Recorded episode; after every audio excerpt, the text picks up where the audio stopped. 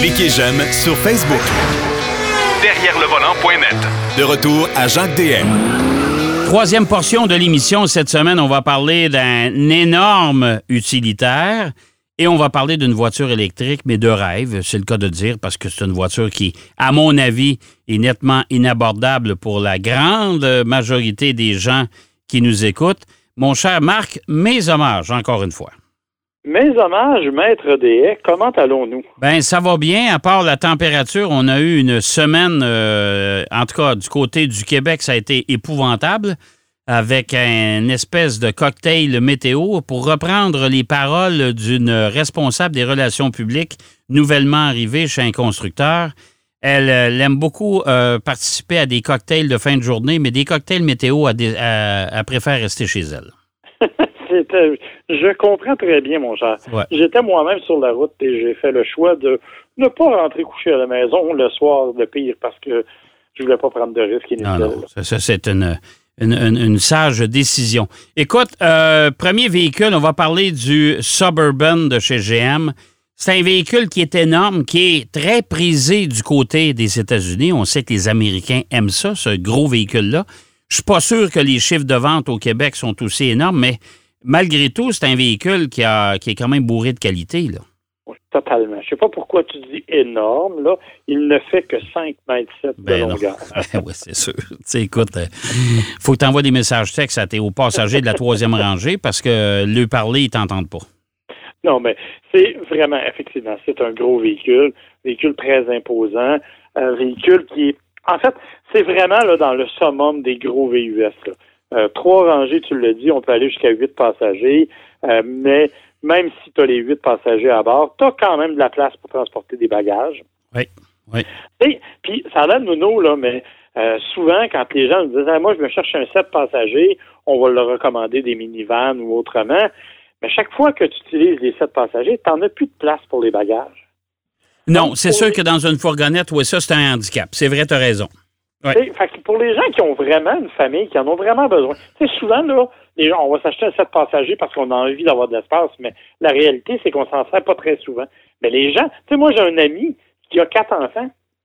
Euh, excuse, il n'y a pas bien choix. Quand ils partent en couple avec les quatre enfants, là, ben, ils n'ont pas le choix d'avoir une minivan. Puis quand c'est dans la minivan, ben, ils n'ont pas de place pour traîner la, la, la, poussette du petit en arrière. Non, mais il y a des gens qui vont nous dire, regarde, il y a des alternatives, mettre un, support de toit avec, euh, moi j'appelle ça une boîte à Big Mac, là, mais l'espèce de grosse boîte en plastique sur le toit.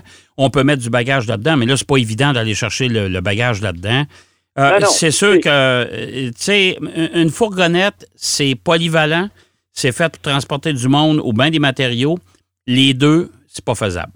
Non, mais c'est ça. C'est qu'à un moment donné, c'est assez limite. Alors, évidemment, c'est là qu'il y a aussi un marché pour des véhicules comme le Suburban. Mais évidemment, on s'entend pour dire qu'on a poussé ça vraiment très loin dans le cas de chez GM, là, avec le, le, Chevrolet Suburban, qui est en passant un super beau véhicule. Hein. Moi, j'ai trouvé que vraiment, depuis qu'on l'a refait, il y a de la gueule, il y a du style. Euh, c'est un véhicule qui est aussi très rigide, très solide, qui est monté sur le même châssis que le Silverado. Oui. Tu sais, dans le fond, là, c'est un gros Silverado avec une boîte, là. Oui, ouais, c'est comme si on avait enlevé la boîte de chargement et on avait continué la cabine jusqu'en arrière. Exactement. Sauf qu'on a vraiment fait un beau travail à ce niveau-là. Ce qui m'a vraiment étonné, en fait, c'est la douceur de roulement de ce véhicule-là. Euh, parce que, bon, comme tu le sais, un Silverado, c'est un camion pick-up. Quand c'est vide, un camion pick-up, ça sautille partout. C'est vrai. Alors que dans le cas de, ça, évidemment, il y a le poids de la cabine.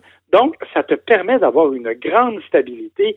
Honnêtement, j'ai été très, très, très étonné de voir à quel point le véhicule était solide, tenait bien en place, mais était aussi d'une grande douceur.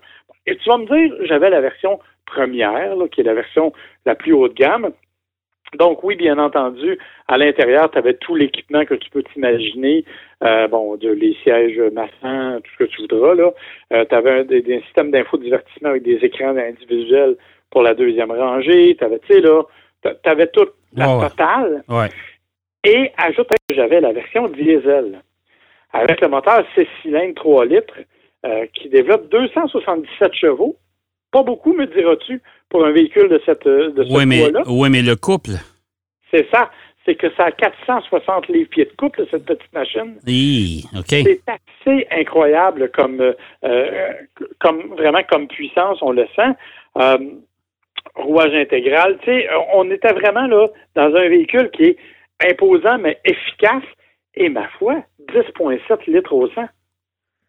Hey, c'est pas, pas beaucoup pour un monstre semblable, là. Ben non. Honnêtement, là, euh, à force d'essayer des voitures, tu le sais, euh, toi et moi, là, on en essaie tellement, puis notre ami Denis, puis Pierrot aussi. 10,7 litres, euh, c'est une consommation moyenne d'un utilitaire intermédiaire, même plus petit. Écoute, j'ai le Blazer, j'ai le Chevrolet Blazer cette semaine avec le V6. Oui. OK, il y a 308 chevaux, tu me diras. Mais je suis quand même à 11,1 jusqu'à maintenant. Ben, imagine-toi, là. Puis euh, on s'entend que le Blazer puis le Suburban, c'est euh, entre, un, quatre, entre un 4 logements et un bungalow, là. Oui, exactement. Exactement. Sauf que, bon, évidemment, le Suburban, tu le dis, c'est un 4 logements, c'est gigantesque, c'est gros. Ah ouais, c'est gros. Euh, ça prend l'espace de manœuvre pour tout ça. c'est pas simple se glisser à bord. Heureusement, dans mon cas, il y avait les marchepieds rétractables. Oui. Parce qu'avec ma taille de jeune homme, grimper là-dedans, ça aurait été un peu spectaculaire. Oui. Et, mais il y a quand même ça. Et le confort, évidemment, à l'intérieur de l'habitacle était tout à fait là.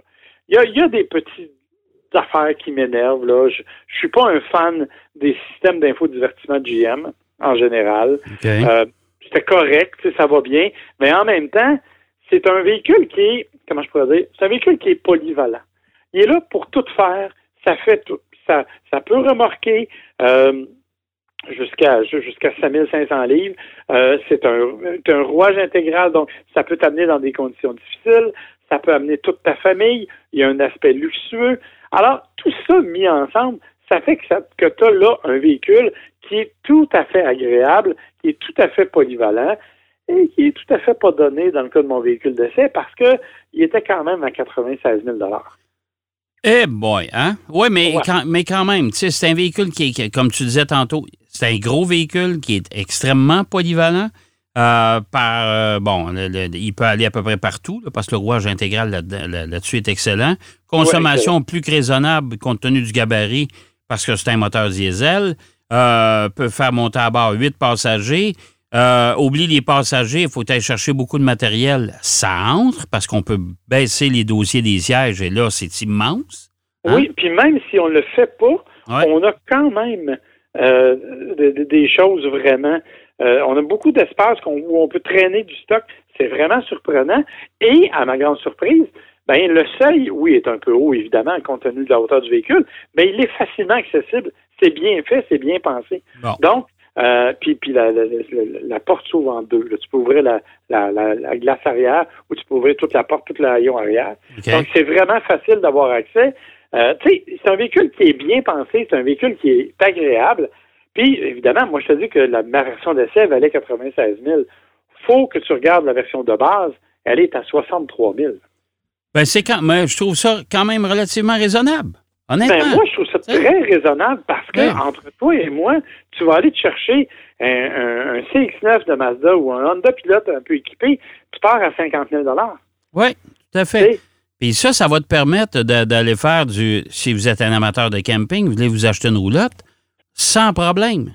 Sans problème. Je dire, vous n'avez même pas besoin de la roulotte. Mais ben là, quand même, là, coucher dans le camion, c'est. Euh, ouais, peut-être, là. Mais en tout cas, ouais, c'est vrai que si on, incline la, troisième banquette, euh, on met un matelas là-dedans, on est confortable, là. D'après moi, on est confortable. Puis tu vois, là, je regardais, avec l'ensemble remorquage, c'est 8000 livres qu'on peut remorquer avec ça. c'est beaucoup, là, quand même, là. Ouais. Ça commence à être du sérieux, là. Alors, c'est pour ça que je te dis, tout ce qu'il fait, le Suburban, il le fait bien. Euh, c'est pas, ça n'a rien d'exceptionnel dans la mesure où ce sont des gros véhicules. Tu sais comme moi que c'est pas pour le produire qu'on achète ce type de véhicule-là. Euh, ça se comporte bien, là. C'est pas désagréable, mais clairement, euh, c'est pas avec ça que tu vas faire de la drift sur le coin de la rue. Là. Non, non, non, non, on s'entend. C'est un camion. C'est un camion. C'est un camion, puis ça se conduit comme tel, mais ça fait tout bien. Et comme je te dis, ma grande surprise, c'est la douceur de roulement que je ne n'attendais pas pour un véhicule de cette taille-là, monter sur un châssis de Silverado, je me disais, ça va être épouvantable. Pas du tout. Euh, c'est vraiment, vraiment bien fait. Et le look que j'aime beaucoup. oui, 96 000 celui que j'ai essayé, mais il y avait tous les groupes d'options à peu près possibles et imaginables. Euh, alors euh, oui, il y a moyen de s'en sortir pour beaucoup moins que ça. Et c'est un vrai véhicule pratique, familial, mais imposant en dimension. Et là, là-dessus, je suis obligé de te dire aussi que faut pas oublier que le moteur diesel vaut quand même la peine. Parce que il, existe d'autres types de moteurs, tu auras compris. tu peux avoir un V8 là-dessus, 5.3 litres, qui est un peu plus puissant, mais le V8 5.3 litres a une consommation combinée annoncé par GM de 14 litres au 100. Annoncé par GM, tu n'as pas rien tiré encore.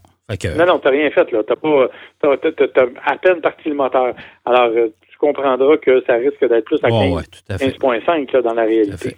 Tout à fait. Bon, ben écoute, tu as des points positifs pour un, monstre de la route, mais quand même, euh, à force d'y penser puis de le regarder de long en large, c'est le cas de le dire, euh, on remarque que c'est un véhicule qui a beaucoup de, qui a de belles qualités.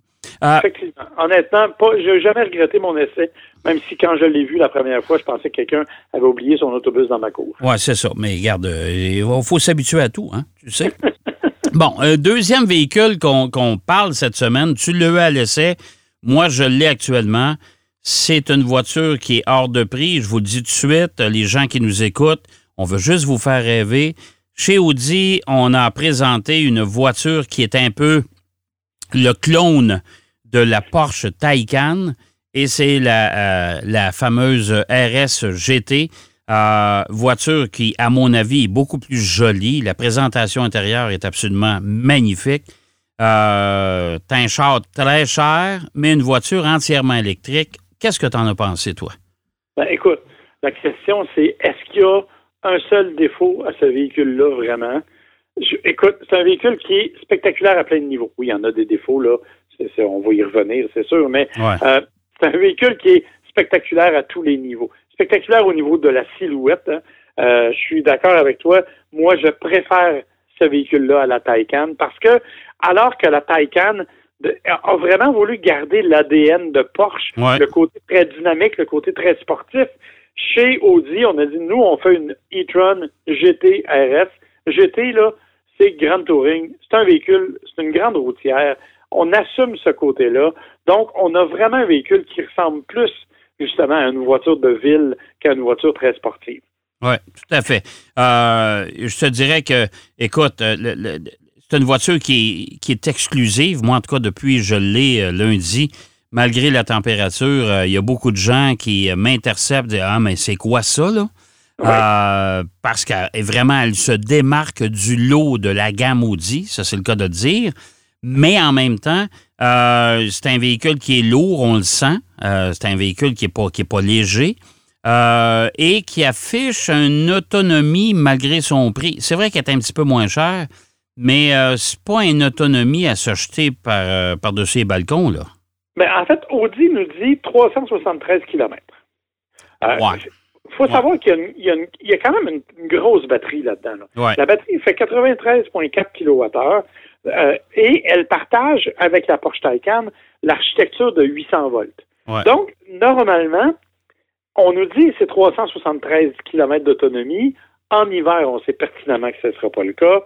Euh, quand moi, je l'ai essayé, c'était pas l'hiver encore. On était plutôt euh, mettons, début d'automne, il y avait encore des, bonnes chaleurs, j'ai quand même réussi à faire 350 km.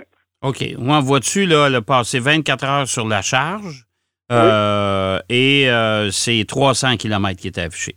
Oui, mais c'est ça. Mais il fait froid, on est en hiver, et, honnêtement, j'ai réussi une fois 350 km. Là. Après ça, j'ai pas atteint ça. Donc, euh, bien sûr, il y a aussi l'autre élément qu'il faut prendre en considération. On conduit une voiture de presse qui a été conduite par des journalistes. Il faut se rappeler que l'affichage donné est souvent lié à la façon dont la voiture a été conduite précédemment.